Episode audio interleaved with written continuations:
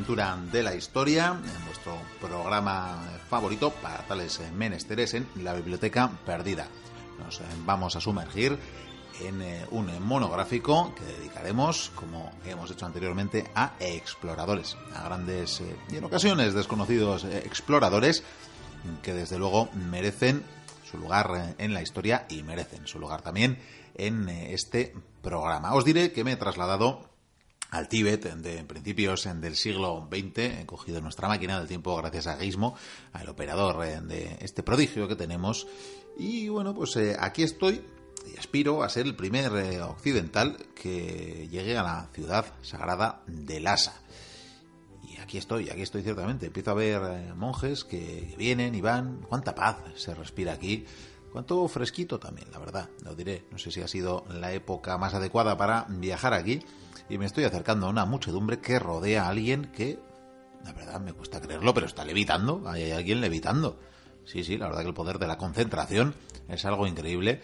Desde luego, alguien, sí, un monje parece ser, la cabeza rapada, pero lo cierto es que esas facciones, permitidme que me acerque, porque algo, algo me suena raro aquí. Eh, sí, en efecto, en efecto. Al principio he dicho, me recuerda a Krillin, al personaje de, de Dragon Ball, de Dragon Ball, de, de bola de dragón, en todos los idiomas posibles, pero no, no, es el señor Goikuría. Pero, pero señor Goikuría, Vikendi, ¿qué haces ahí? ¿Qué haces así y por qué levitas? Un segundo, un segundo, que voy a dejar de levitar. Aterriza, aterriza. aterriza, pero tengo que hacerlo con concentración, no me, no me desvíes, no me, ya, ya, ya. Oye, no me digas que no soy el primer occidental en llegar a Lhasa. Ya me has, eh, bueno, me, ya me has frustrado un sueño. Pues mira, por chulería te podría decir que soy el primero, pero no soy el primer occidental en entrar en esta ciudad. ¿Cómo has entrado? ¿Cómo has cruzado esas puertas, güey? Yo tuve que hacer de mendigo cinco años. Ah, yo como siempre, a base de untar a la gente. Anda, Sí. No se me había ocurrido. Yo untándome en excrementos.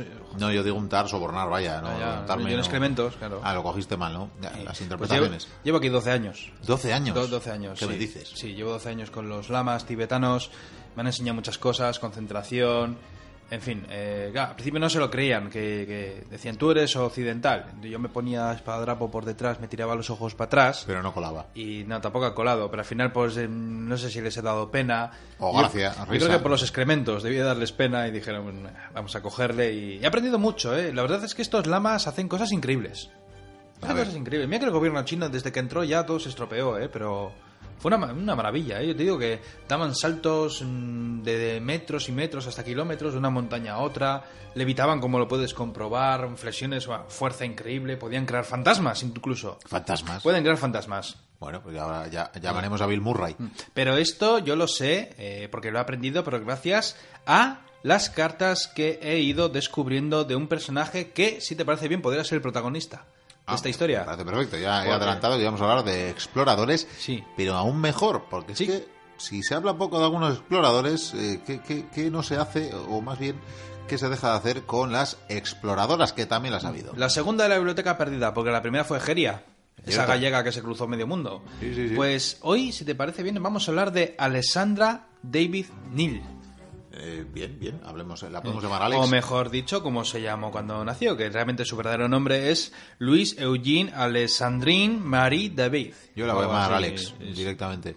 Sí, la verdad es que sería más, práctico. Es una historia apasionante esta que te voy a contar. Espero que sí. Es una historia apasionante. que hasta aquí. Sí, además eh, me encanta esta mujer. Me encanta esta mujer porque tiene una mentalidad exploradora, aventurera. Eh, la verdad es que me encanta. Esta mujer, si siguiera viva, seguro que escuchaba este programa. y quizás lo haga allá donde esté. Y quizás lo haga allá donde esté. Pero la verdad es que es impresionante porque, como bien he dicho hace un momento, fue el primer occidental en la primera entrar, en este caso. En eso te iba a decir, o sea, el primer occidental en entrar en la ciudad de Lhasa, que estaba prohibidísimo, y no solo eso, es que era mujer, o sea, ya para más Inri. Voy a empezar a contar su historia, su biografía, y luego voy a contar esas andanzas que tuvo por el mundo, porque esta mujer andó. Ando, ando literalmente. y pedaleó. con su bicicleta también, sí, sí, sí. Qué maravilla, energías limpias. Así me gusta a mí la, exploración. Sí, sí, pero fíjate en qué época estamos hablando, porque este personaje, Alessandra, nació el 24 de octubre de 1868. 68. Tela, faltan 20 años para Jack el Destripador. Sí, sí. ¿Época victoriana o que en Francia? Estaba Prusia todavía por ahí, joder, así es que así no se puede. Eh, pues, pues, sí, pues sí. De hecho, eh, bueno, esta, este, este personaje nació en París eh, como bien he dicho, su nombre es larguísimo, así que vamos a seguir, a seguir llamándola Alessandra. Y te voy a decir que a los seis años se mudó con su familia a Iseles, a la zona de Bruselas. Sobre su familia, su padre era profesor y su madre debía ser una especie de ama de casa eh, muy muy religiosa. Era católica y al parecer mm, a la niña le intentó meter el catolicismo como fuera, por la fuerza. Bueno, era muy muy muy devota. La letra con sangre entra, decían, sí. El caso es que vivían bien, tenían buenos dineros. El padre no sé qué tipo de profesor era, si, si de un colegio o de universidad, pero bueno, tenían buenos dineros y eso le vendría muy bien a nuestro protagonista. ¿Por qué? Es que esta mujer era... A mí me encanta. Mira, desde muy pequeña ella ya demostraba ser una, una niña con mucha imaginación. Sus historias de princesas, de- pero sobre todo de exploración, se metía en los bosques, le gustaba ser una especie de aventurera, era muy soñadora y bueno, en fin, ganas de aventura, eh, bueno, unas ganas de aventuras que tendría hasta el día de su muerte. Porque te voy a decir que esta mujer casi vivió 101 años y unos meses antes de morir pidió que le renovaran el pasaporte. Pues ahí tenéis. Dijo que nunca se sabe. El viajar, el pedalear y el andar y el descubrir tiene. alarga la vida, baba. Siguen pasando los años, Miquel ya es adolescente y fíjate, en su, en su adolescencia comenzó a interesarse por las ideas feministas del momento. Eso me gusta. Sí, empezaban ya... a- hombre, a ver, es que tenemos la mentalidad que el feminismo es cosa del siglo XX.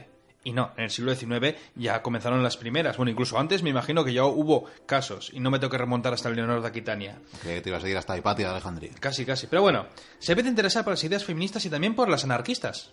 Curiosamente. Y de hecho llegó a trabajar más adelante como colaboradora en un periódico feminista, donde todos los que trabajaban o colaboraban eran mujeres. Bien, bien. Me va gustando cada vez más este Ten en personaje. cuenta que París en aquella época era el país más progre de toda Europa. Pagui, pagui, Ay, pagui. París, qué maravilla. Bueno, también sabemos que estuvo en muchas reuniones donde se luchaba por los derechos de la mujer. Que si el voto, que si el trabajo, porque las mujeres cobraban infinitamente menos que los hombres. Eso bueno, no ha cambiado mucho, ¿eh? Pero Estaban bueno. ahí. Hombre, ha, ha mejorado. Lo que pasa que aún tienen que seguir luchando las mujeres, desgraciadamente. Bueno, entonces ya tiene cierta edad, ¿no? Ya pasó la adolescencia y decide viajar por Europa, decide visitar diferentes países de Europa en bicicleta. Y claro, tú imagínate, una mujer de esta época, yo te digo que mientras ya que el destripador está rajando en Londres a las mujeres, pues esta señorita de esa época, fíjate tú, eh, coge una bicicleta, viste bastante varonil, sigue, sigue vistiendo como una mujer, pero bueno, bastante varonil, ropas anchas, tal, con su bicicleta, y dicen que se pasa a Italia, mm, Austria, creo que también pasa por España, bueno, en fin, una, una pasada. Eh, luego, por cierto, eh, se fue a estudiar a Inglaterra. Cuando Y- ya no estaba Jack el Destripador, ¿no? Cuando- no sé, o igual ya andaba por ahí. Me imagino que ya habría pasado. Me llega el destripador fue nada, fue unos meses. De- de- por cierto, llevo un mes dándole vueltas. Tenemos que hacer una tertulia sobre Jack el Destripador. Vale, vale, veremos si es Que, posible. que conste, ¿eh? Pero con unas pruebas. en- bueno, en fin, me, voy a, me estoy desviando de, de la historia. El caso es que se puso a estudiar en Inglaterra. Por cierto, claro, en tanto los viajes como sus estudios los están pagando los padres. Que de momento lo están pagando bien, porque están esperando a que la niña deje de dar viajes por Europa y deje de estudiar para que se case. Dicen, a ver si acaba el Erasmus, estaban pensando ellos. Él se quita tontería y se casa, que lo más normal es que la niña se case con un buen pretendiente. Era la mentalidad. Y bah, allí en Inglaterra sigue teniendo pasión por viajar, eh, quiere descubrir nuevas culturas. Eh, por cierto, le da por memorizar mapas, porque le encantan los mapas. Yo digo que esta mujer es que, vamos, entraría perfectamente en la biblioteca perdida. Le encantan los mapas. Ah, y la sabe que hay zonas explorar. incluso. Sí, sí. Y bueno, eh, sabemos que en Inglaterra se empezó a interesar también por la teosofía. Y ello lo, la llevó a investigar las diferentes religiones que hay en el mundo. Porque le interesa, porque ella conoce el catolicismo, sabe que existe el protestantismo, el, el anglicanismo, pero bueno, estudiando pues descubre que hay otras religiones en el mundo y, le llama mucho la atención. Y en parte estas ansias de investigar con estas ganas de aventura la, la impulsan a viajar por el mundo. Por ejemplo, con 23 años viaja a Túnez. Y una vez, bueno, pasa ahí un tiempo y tras ver Túnez, eh, investiga el Islam, le interesa, eh, al parecer incluso eh, llega a practicar el Islam, pero más adelante viaja a la India. Y en la India pues también descubre el hinduismo, aunque también descubre la pobreza. Porque claro, en los sitios donde ha vivido hay pobreza, pero vamos, en la India descubre que, que- que hay muchísima pobreza, que la gran población nativa están hechos polvo. Eh, claro, ten en cuenta que en esta época la India pertenece a, a Inglaterra. desde luego, y, el sistema de castas, pues era algo que de, a los pobres sí estaban en la inmundicia. Pero bueno, ha descubierto el Islam y ahora ha descubierto el budismo, que le interesa mucho. Sin embargo, tiene que regresar. Y cuando regresa, su familia está ya muy cabreada con ella, porque claro, des- después de estudiar en Inglaterra se ha vuelto a ir de viaje, nada menos que hasta la India. Me- Menos mal que no había visa. Banco y, sí. y le han dicho que se acabó los dineros, que o se casa o no hay más dinero. Y ella, ¿qué es lo que hace? Pues ponerse a trabajar. Por supuesto, mi Alex no haría otra cosa. Eso es. Claro. Y claro, eh, tenía tan buena voz, eh, de hecho de joven eh, había practicado el canto y algunos instrumentos musicales y decide trabajar como cantante. Al principio empieza en algunas fiestas, en algunas tascas de burgueses y tal, pero al final con el tiempo consigue llegar a trabajar en la ópera. En la ópera, nada en la nada ópera. menos. Y la ópera, como es itinerante, al final llega a Túnez. Es decir, que vuelve a Túnez para cantar a los tunecinos y a los británicos de la zona, claro, ¿se entiende? Está ya en un bucle. Estamos. Sí. Y allí conoció a un tal Philip Neal. Ah, que es del quien congela el apellido. Así Efe. que sospecho que se casan. Un buen tipo, por cierto, Philip, ¿eh?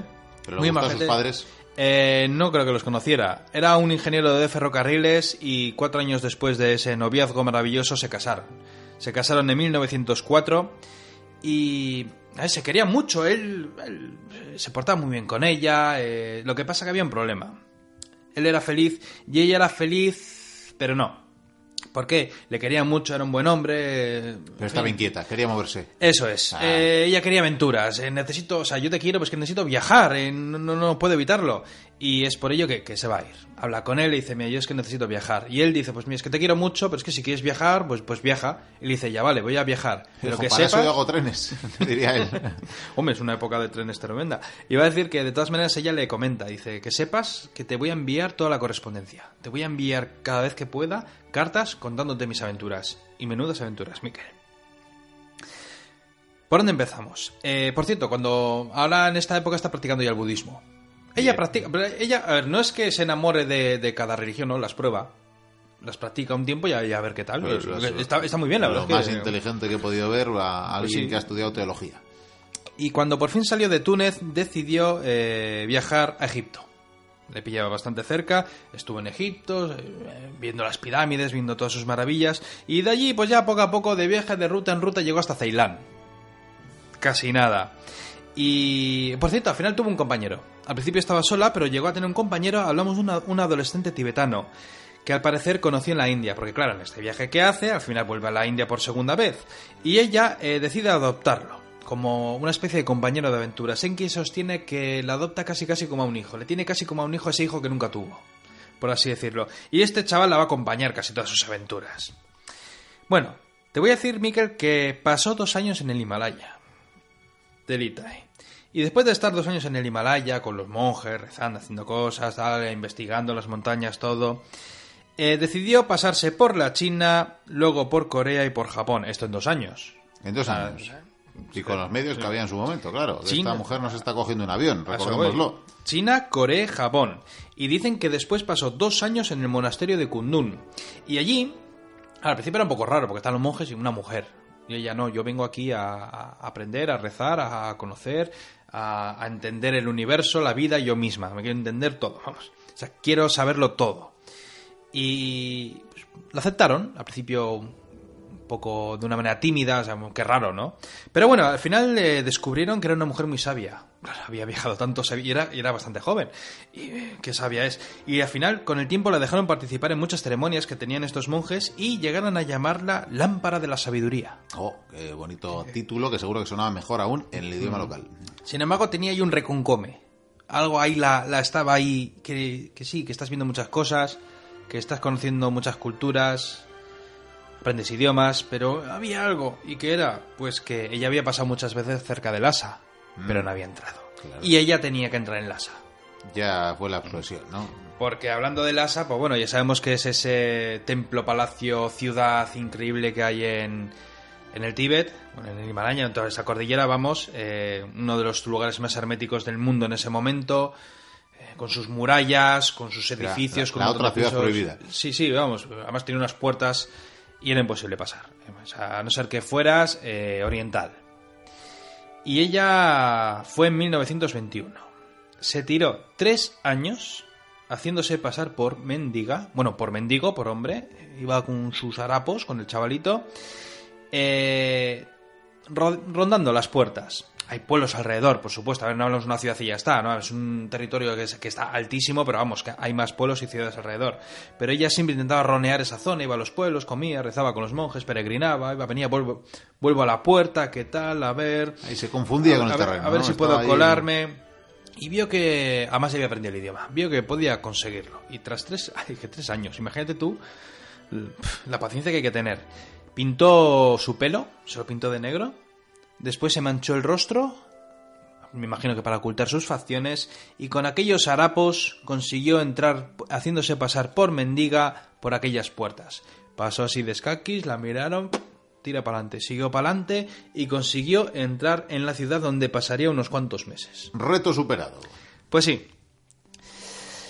Y claro, una vez dentro tenía que conseguir que no fuera descubierta. Y allí pues lo que hizo fue estudiar a los monjes. Primero les veía, esos monjes extraños con la cabeza rapada, y veía que, que, bueno, que hacían muchos rezos, que meditaban muchísimo, meditaban, eh, casi eran filósofos para ella.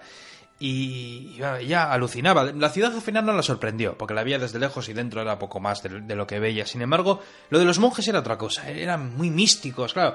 Ella había estudiado el Islam, el catolicismo, el hinduismo, todos los ismos que se te ocurra. Pero estos monjes eran muy raros, porque hacían cosas muy raras.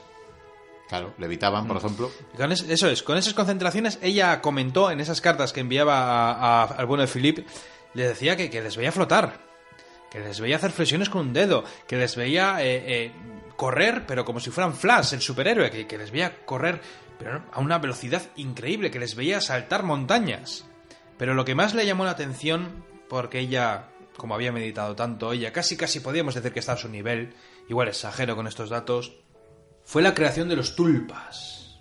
Los tulpas. Los tulpas. Esto no me meto un poquitín con el misterio, pero bueno, eh, al parecer, un... esto de los tulpas es... eh, vamos a ver cómo lo explico.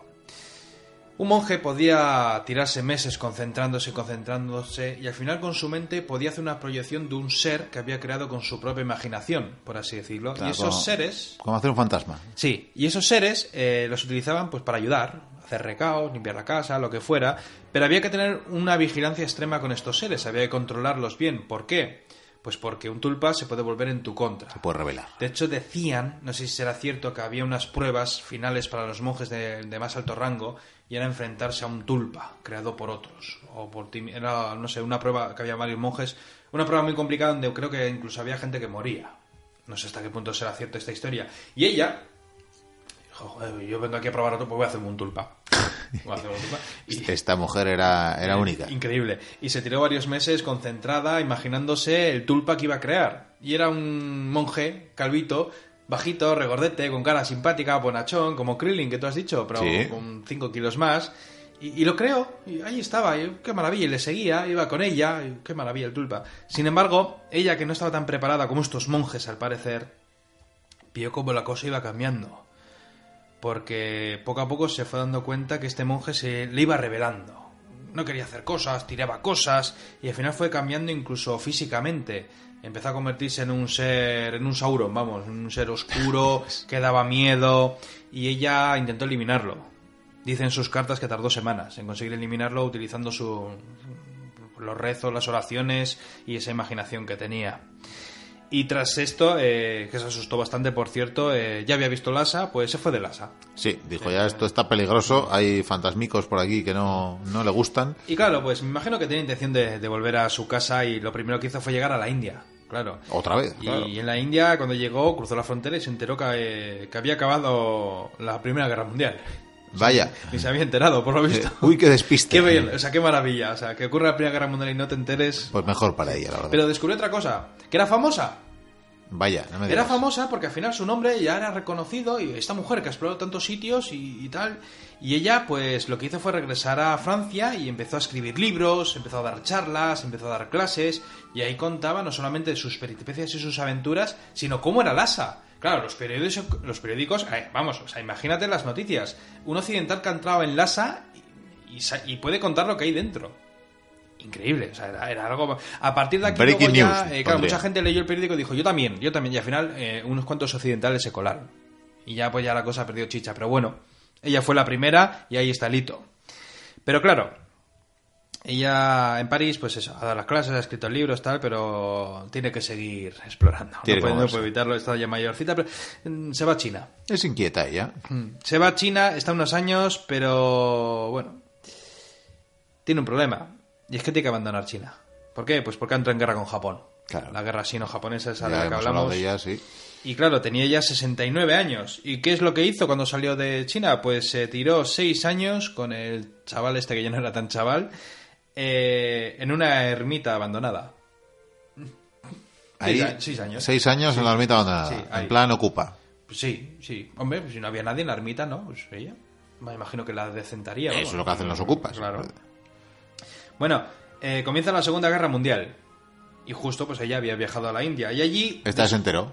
¿Eh? Esta vez se enteró. Esta vez se enteró, sí, Bien, porque bien. llegó y claro, ya eh, sabes que la India tuvo, bueno, es que esto no se comenta, pero corrió mucha sangre india también en la Segunda Guerra Mundial. Pues no, no se comenta, la Ahí verdad. estaba Gandhi, que, que- que apoyaba a que los indios luchasen en la Segunda Guerra Mundial en el bando británico. Eso es algo curioso. Un día tenemos que hablar de Gandhi, por cierto. Desde luego. Bueno, eh, no solamente descubre que la Segunda Guerra Mundial ha comenzado, sino que su marido ha muerto. Vaya. Y esto fue un palo para ella. Porque llevaba sin verle, pues imagínate cuántos años, pero le quería. Le quería. De hecho, el marido luego no sé si reenvió las cartas a alguien, pero bueno, sé que las cartas se hicieron famosas, algunas se perdieron, pero muchas se conservan. Por El eso- correo no podía funcionar tan bien. Ya, es lo que sobre todo en la Segunda Guerra Mundial.